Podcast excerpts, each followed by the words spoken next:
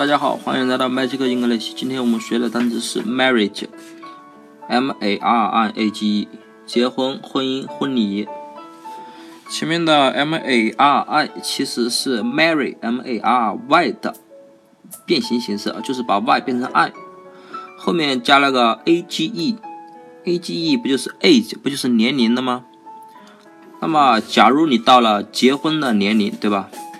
那么你妈肯定要给你举行婚礼呀。所以，marriage 就是到了结婚的年龄，所以到了结婚的年龄该干嘛呢？那么当然是结婚举行婚礼了。所以 marriage 就是结婚、婚姻、婚礼的意思了。相关的暴走漫画我已经传到了我的 QQ 空间里，我的 QQ 是三一八六五八二八三九。